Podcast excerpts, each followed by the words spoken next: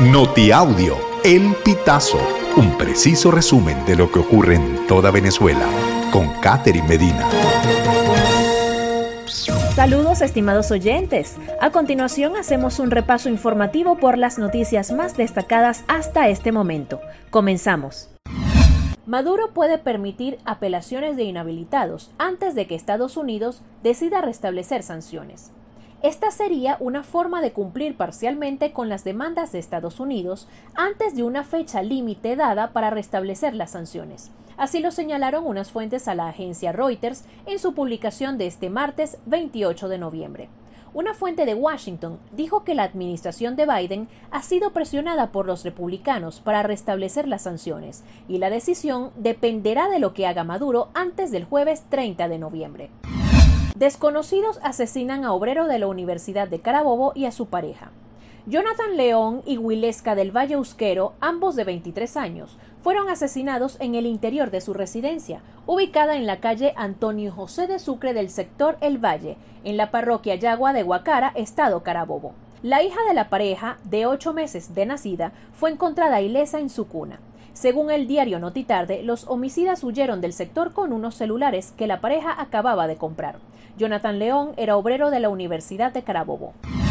Policía desmantela banda delictiva Los Hurteros de la Lisandro Alvarado en Valencia. La información policial indica que los uniformados venían realizando un trabajo de inteligencia a propósito de las denuncias formuladas por comerciantes y vecinos referidas a que estaban siendo víctimas de delincuentes.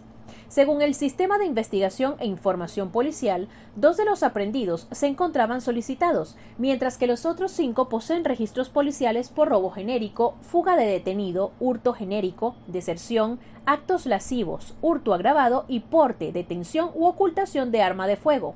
El caso fue notificado al Ministerio Público. Referendo por el Esequibo. Escuelas se preparan para la llegada del Plan República.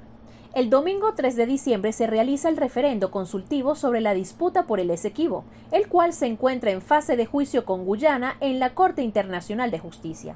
Ante la actividad electoral, las escuelas venezolanas ya se preparan para la llegada del Plan República, encargado de salvaguardar el evento. Las instituciones educativas, que son centros de votación, serán tomadas desde este martes 28 de noviembre hasta el 4 de diciembre, según informó en una llamada telefónica con el Pitazo la presidenta de la Federación Venezolana de Maestros, Carmen Teresa Márquez. Ministro Reverol reconoce una desinversión importante en el sistema eléctrico de Zulia. El vicepresidente de Obras Públicas, Néstor Reverol, reconoció este martes 28 de noviembre que hay una desinversión importante en el sistema eléctrico del estado Zulia y que las fallas siempre van a existir.